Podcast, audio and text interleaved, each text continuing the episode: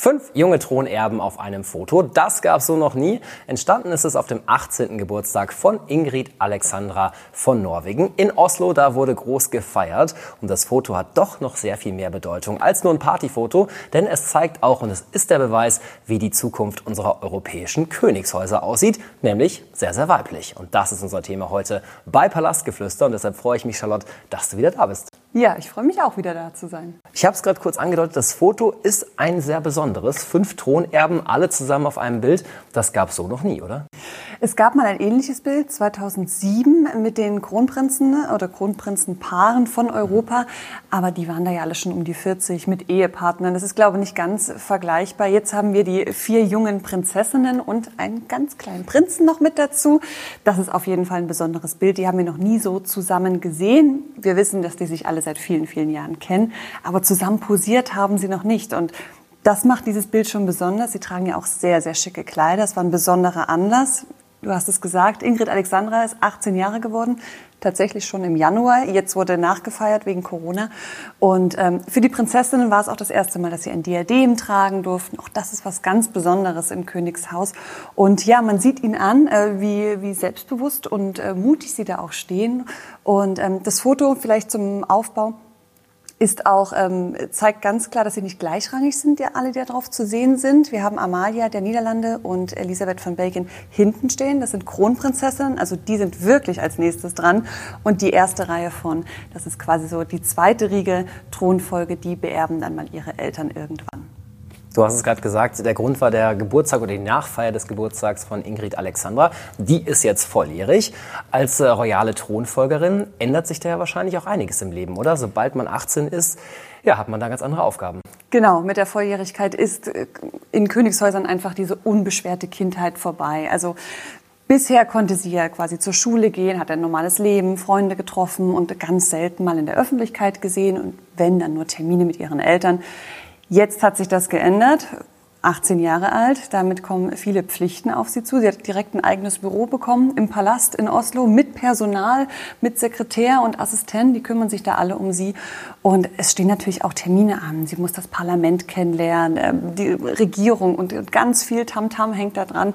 Und ähm, Würdenträger begrüßen. Also wirklich auch schon sehr ernst. Ne? Und das ist natürlich für so eine junge Frau doch ein Spagat, weil irgendwo ist sie eine 18-Jährige, auf der anderen Seite ist sie die künftige Königin Norwegens. Norwegens. Du hast es gerade gesagt, der Spagat zwischen diesen neuen Aufgaben, ihrer Arbeit, ihrem Job tatsächlich irgendwie auch und natürlich das Privatleben. Und da wissen wir ja auch, dass sie mittlerweile einen Freund an ihrer Seite hat. Genau, also es ist nicht bestätigt, der Hof möchte es nicht bestätigen, aber wir haben bei ihrem Geburtstag einen jungen Mann entdeckt. Ähm, 22 Jahre alt ist er, blonde Haare, also ganz hübscher. Und von ihm sagt man, dass es ihr erster Freund sein soll man kann sagen, wenn es wirklich stimmt, dann ist es auch schon eine ernste Beziehung, weil er war halt bei diesem Geburtstag dabei, bei dem ja sonst auch viele gekrönte Häupter dabei waren.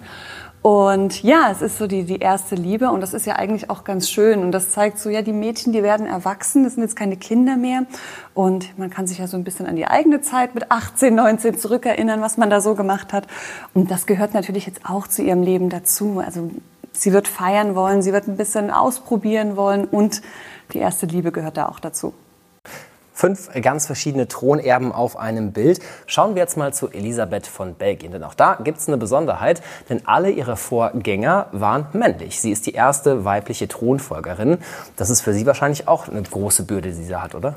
Das ist auf jeden Fall eine große Last. Es, wie du sagst, es fehlen die Vorbilder. Königinnen von Belgien gab es natürlich immer, aber das waren nur die Ehefrauen der regierenden Könige. Sie wird selbst auf dem Thron sitzen und das Land regieren und damit kommen natürlich viele Pflichten und viele Aufgaben. Und bei ihr ist so ein bisschen das, ich will nicht sagen Problem, aber die Besonderheit, da die, Men da die Thronfolger bisher nur männlich waren, gibt es jetzt keinen Plan B, wenn, die, wenn der Thronfolger eine Frau ist. Und deshalb muss sie tatsächlich das, ja, das männliche Thronfolgerprogramm absolvieren. Dazu gehört zum Beispiel auch eine Militärakademie, die sie besucht, zwei Jahre lang. Und das ist gar nicht so glamourös, äh, wie man sich das vorstellen möchte für eine Prinzessin. Also wir haben sie schon in Tarnfarben gesehen und durch den Sand robben auf allen Vieren und kletternd und dann mit ihren Kameraden äh, sehr bescheidene Mahlzeiten essend. Also überhaupt nicht königlich. Sie macht das aber mit, sie äh, wehrt sich da auch nicht und sie macht das auch sehr gut, muss man auch mal sagen. Sie studiert auch nebenbei noch in Oxford, sie ist auch sehr, sehr intelligent und sehr, sehr sportlich. Sie nimmt die Königin-Rolle auf jeden Fall unglaublich ernst. Und jetzt kürzlich hatte sie auch ihre große Premiere, die ersten Solo-Auftritte. Also Elisabeth ist natürlich in der Öffentlichkeit aufgewachsen, sie kennt Termine mit ihren Eltern. Aber alleine ist dann doch noch mal was anderes. Sie hat jetzt ein Schiff getauft und ein Wissenschaftszentrum eingeweiht und ja, das zum ersten Mal allein und sie hat das wirklich gut gemacht, auch wenn man natürlich sagen muss, wenn man sie jetzt schon viele Jahre beobachtet, wie sie da steht mit Kostüm und geschminkt und dem Schmuck der Mutter. Es wirkt ein wenig kostümiert, aber gut, das sind jetzt junge Frauen, die werden erwachsen und wollen sich natürlich auch entsprechend rausputzen. Wenn wir jetzt mit unseren Argusaugen nochmal auf dieses Bild schauen, dann stellt man fest, da fehlen doch so ein paar Thronerben, oder? Wo waren die? Es ist nicht vollständig, das Bild, das stimmt. Es gibt natürlich noch mehr. Prinz Christian zu Dänemark fehlt. Äh, zweiter Platz der Thronfolge nach dem Vater Frederik. Der musste für die Schule lernen. Der ist 16, der geht noch zur Schule. Der hatte Prüfungen, deswegen konnte er nicht dabei sein. Man könnte jetzt auch sagen, er Prinz Jacques von Monaco. Der hätte da auch mit drauf gepasst. Ähm, ja, englische Thronfolger fehlt. Charles und William, hätten wahrscheinlich den, den Altersrahmen da ein wenig gesprengt. Prinz George hätte man zum Beispiel mit dazusetzen können, aber die Briten waren ja gar nicht da. Und es fehlt noch eine Thronerbin tatsächlich, und zwar Kronprinzessin Leonor von Spanien. Und warum war die nicht da?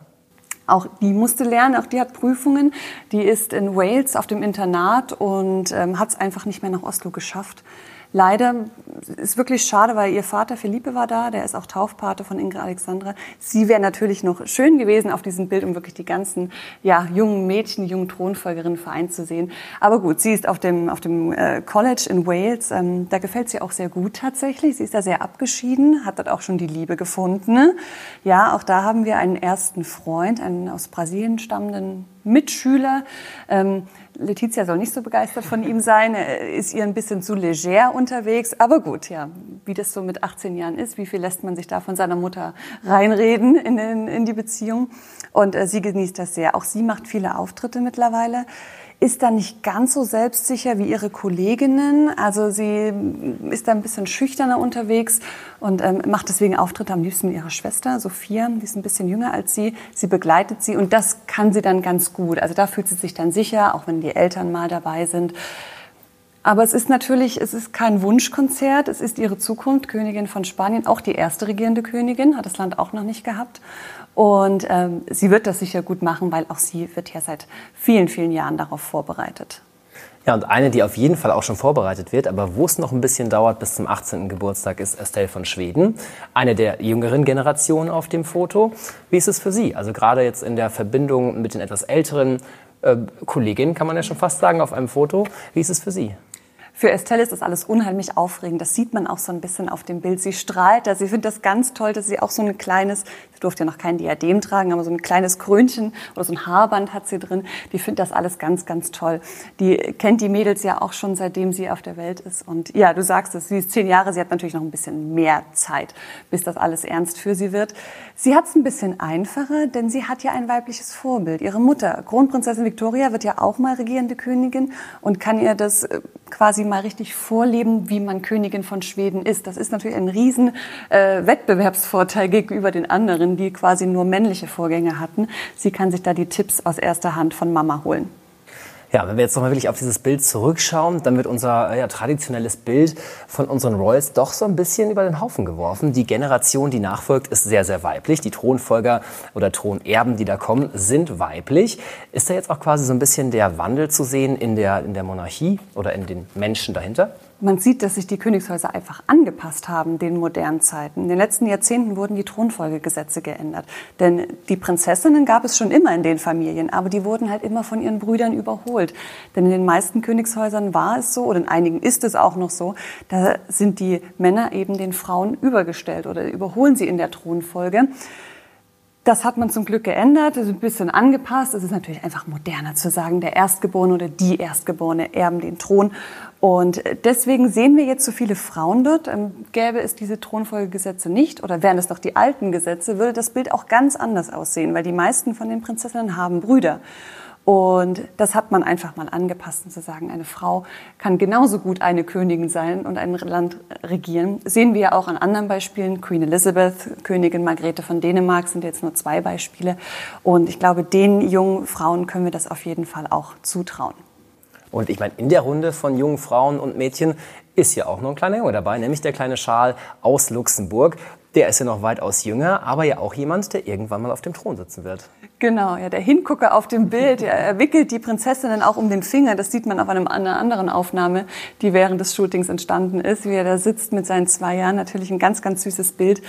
Genau, ja, Charles, die Geschichte ist auch so ein bisschen, ja, die hat ein ganzes Land beschäftigt, weil auf ihn hat das Land sehr, sehr lang gewartet. Fast acht Jahre hat es gedauert. Also seine Eltern Guillaume und Stephanie, das Erbgroßherzogspaar, hat vor zehn Jahren ungefähr geheiratet und das ist halt dieses alte Bild in, in, in Königshäusern, ja, man heiratet und sorgt für einen Thronerben. Und deswegen hat man in Luxemburg wirklich lange, lange auf ihn gewartet. 2020 kam er zur Welt und da hat das ganze Großherzogtum aufgeatmet. Ein Thronerbe ist da und äh, vor allen Dingen der Onkel des kleinen Charles hat aufgeatmet. Prinz Felix, der ähm, Jünger, der quasi der zweite Sohn des äh, Herzogpaars, der ähm, lebt in Frankfurt. Er hat eine Deutsche geheiratet und mit ihr zwei Kinder und mag dieses abgeschottete Leben äh, außerhalb der Öffentlichkeit sehr. Und hätte sein Bruder jetzt nicht den Schal bekommen, wäre er dran gewesen. Und äh, ja, der dürfte jetzt wahrscheinlich sehr, sehr froh sein, dass es eben nicht so gekommen ist. Ich glaube, das ist eine gute Runde. Diese neue Generation an Thronerben, die wir da auf einem Bild sehen und auch die, die natürlich nicht mit dabei waren. Aber ich glaube, da kommt was auf uns zu. Viel, viel Veränderung und wir behalten das natürlich im Auge bei Palastgeflüster. Charlotte, vielen, vielen Dank, dass du wieder mit dabei warst und Danke. das eingeordnet hast. Und wir sehen uns zur nächsten Folge. Bis dahin.